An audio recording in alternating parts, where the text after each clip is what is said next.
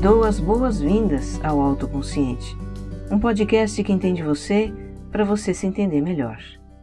Sou Regina Gianetti, criadora do programa de autogerenciamento Você Mais Centrado, para a gente ter mais foco, bem-estar e paz com a gente mesma. Eu faço esse podcast para compartilhar reflexões e ações para uma vida com mais autoconsciência. A minha intenção é que ao final do episódio você se sinta melhor do que quando começou. Olha, você está ouvindo a versão 2 deste episódio zero que eu publiquei originalmente em 19 de novembro de 2017. Na época, eu imaginava fazer um podcast apenas para divulgar a cultura do mindfulness, para a gente levar uma vida com mais atenção, intenção e atitude.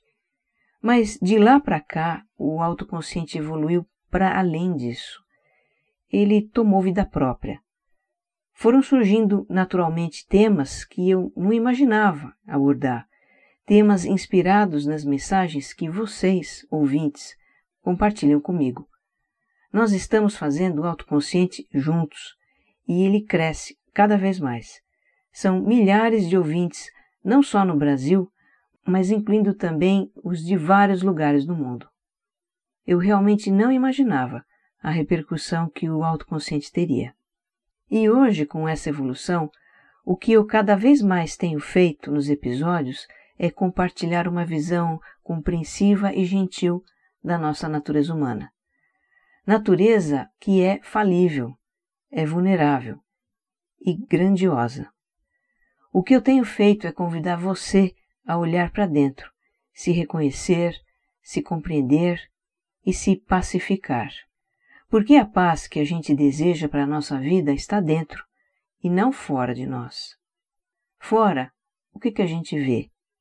Um turbilhão que nunca para e nos arrasta junto, com a sua avalanche de informações, a correria do cotidiano, as adversidades que aparecem sem aviso, a montanha russa emocional que é viver nesses tempos de muitas mudanças. Fora, o que é que a gente encontra?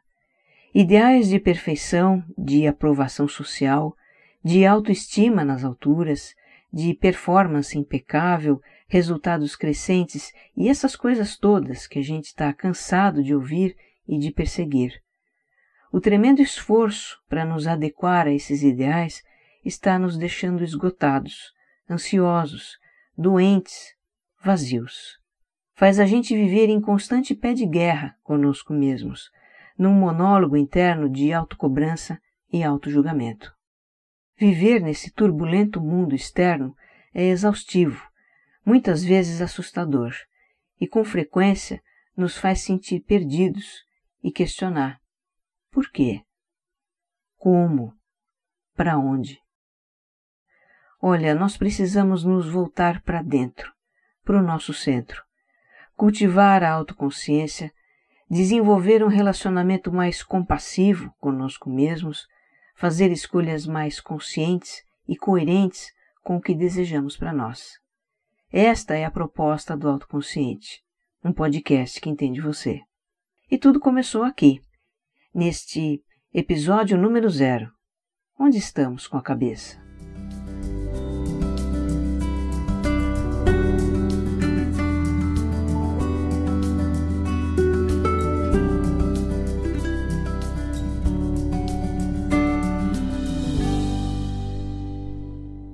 Para você que está conhecendo o autoconsciente agora, pode haver uma curiosidade sobre quem sou eu e como surgiu a ideia do autoconsciente. E eu vou falar um pouco sobre isso sim. Mas, para começar, eu te convido a contemplar um cenário que justifica essa proposta de estar mais autoconsciente. Vamos olhar para a nossa vida hoje, nesse mundo pós-globalizado, complexo, acelerado e hiperconectado? Eu gosto muito das ideias de um neurocientista chamado Daniel Levitin.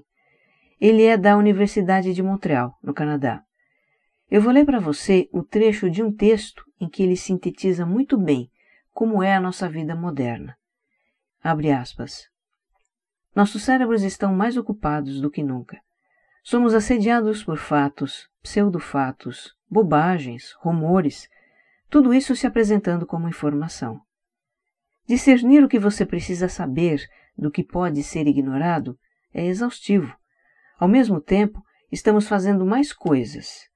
Trinta anos atrás, agentes de viagens faziam nossas reservas de voo, vendedores nos ajudavam a encontrar o que procurávamos numa loja e secretárias ajudavam executivos ocupados com a sua correspondência. Hoje, fazemos nós mesmos todas essas coisas. Realizamos o trabalho de dez pessoas enquanto tentamos cuidar da própria vida, dos filhos e pais, amigos, carreiras, hobbies e programas de TV. Fecha aspas.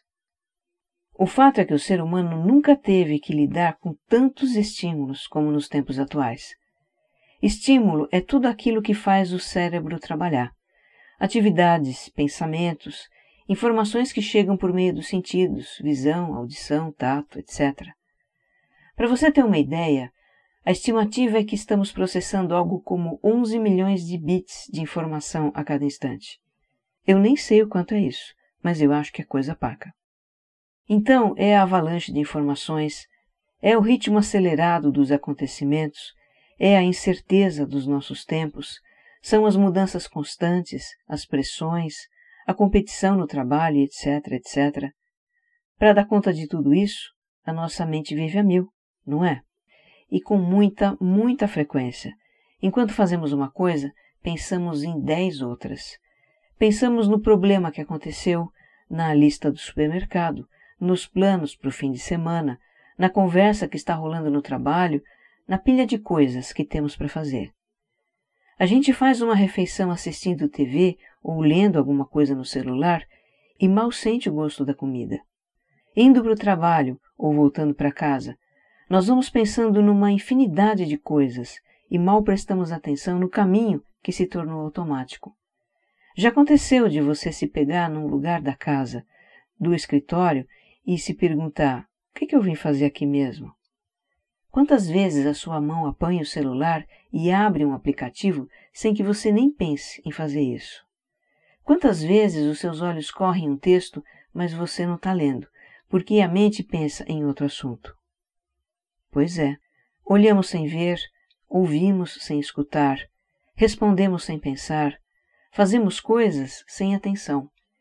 E onde afinal estamos com a cabeça? É num monólogo interno e constante, de análise do que acontece na nossa vida, na vida dos outros.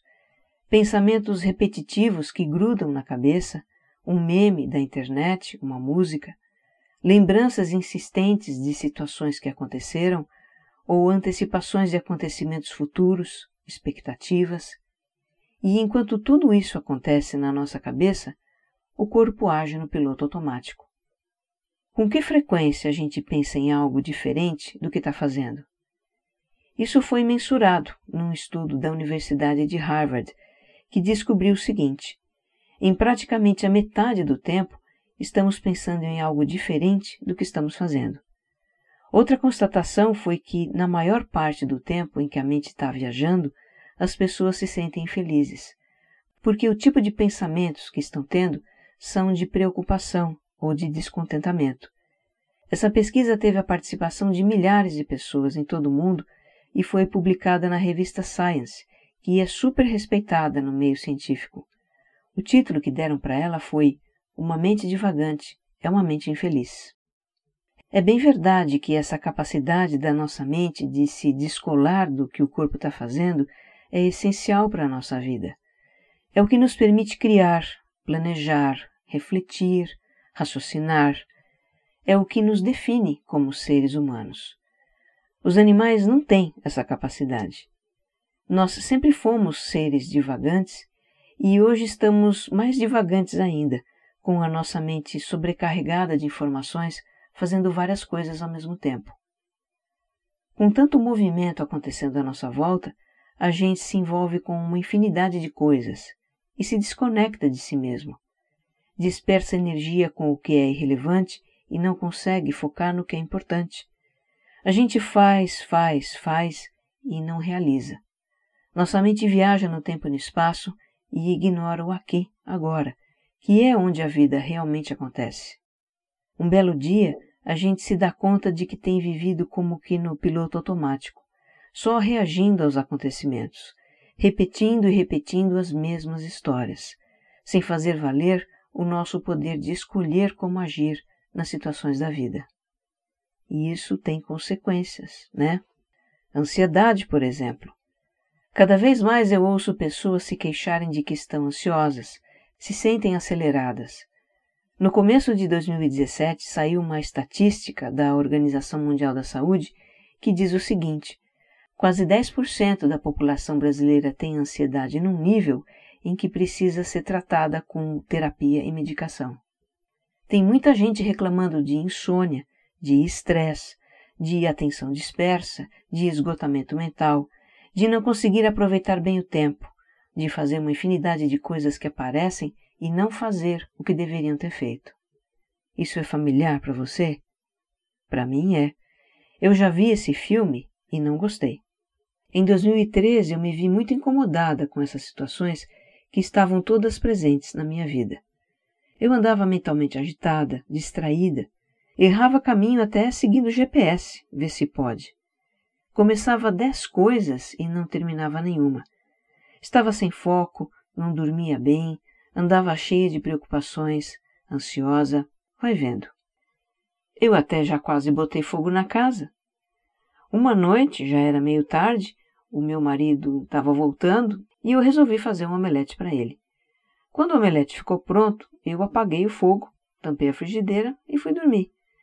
Quer dizer, eu achei que tinha apagado, só que não. Distraidamente, eu girei só um estágio do botão do gás. Na verdade, o que eu fiz foi aumentar a chama, que estava baixa. Então, quando meu marido chegou, estava lá o omelete carbonizado na frigideira, uma fumaceira pela casa. E eu só fui saber disso no dia seguinte.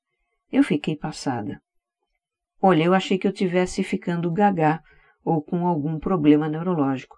Faltou pouco para procurar um geriatra. Mas eu também suspeitava que o meu problema era a dificuldade de conter a divagação e colocar atenção nas coisas.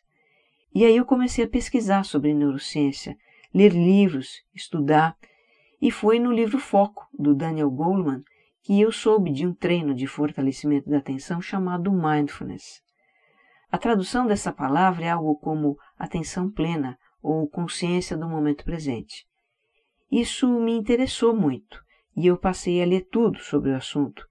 Comecei a praticar esse treino e descobri que ele faz muito mais do que fortalecer a atenção. Mindfulness é como que um lugar dentro de nós mesmos onde nós enxergamos as coisas com mais clareza e simplicidade. Nesse lugar, nós aprendemos a lidar com os nossos pensamentos, as nossas emoções e conflitos, e lidar de uma forma gentil, sem julgamento. Aprendemos a ter maior compreensão da nossa humanidade e pegar leve com a gente mesma. Isso para mim foi transformador. Mudou a minha relação comigo mesma, me ensinou a ser mais minha amiga e me deixa muito mais em paz. Bom, para encurtar a história, eu trabalhava desde 2006 com desenvolvimento humano, com coaching e treinamentos em inteligência emocional, e resolvi me profissionalizar em mindfulness, para levar isso para os meus clientes também. Eu fiz uma formação na Unifesp em 2016 e lancei um programa para o autogerenciamento mental e emocional com base em mindfulness, que eu batizei de Você Mais Centrado. Duas alunas minhas foram a Juliana Valauer e a Cris Bartz, do podcast Mamilos. Elas se identificaram muito com o Mindfulness e um dia me convidaram para participar de um episódio do Mamilos, que foi o 122, Futuros Possíveis, sobre transformação pessoal. E a repercussão me surpreendeu. Eu descobri o mundo da podosfera, onde, aliás, tem muita gente interessada em vida interior, e isso me inspirou a criar o autoconsciente. Esse é um podcast serial. Os episódios têm uma sequência lógica. Ele começa com temas ligados ao gerenciamento da atenção, que falam do desafio de cultivar a autoconsciência com o estilo de vida que a gente leva, e cada vez mais a gente vai entrando em aspectos da nossa vida emocional, da nossa vida interior. Você vai me ouvir às vezes dizer para escutar um episódio anterior àquele que está escutando, porque naquele lá atrás tem ideias, tem conceitos que são uma base para você absorver melhor os que vêm depois. E por falar em absorver, você tira o melhor proveito dos episódios se escutá-los com atenção, no momento em que possa se dedicar só a escutar. Eu sei que tem podcasts que a gente escuta dirigindo, na academia, lavando louça ou passeando com o cachorro. E é ótimo, são programas que informam, divertem, que nos fazem companhia. Mas o autoconsciente tem a proposta de provocar uma reflexão. E às vezes ele também provoca uma emoção. Então, se você puder estar com você nesse momento, numa escuta mais profunda, vai ser muito poderoso.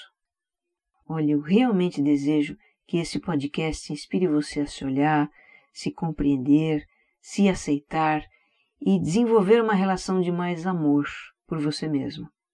E para isso, conta comigo, tá?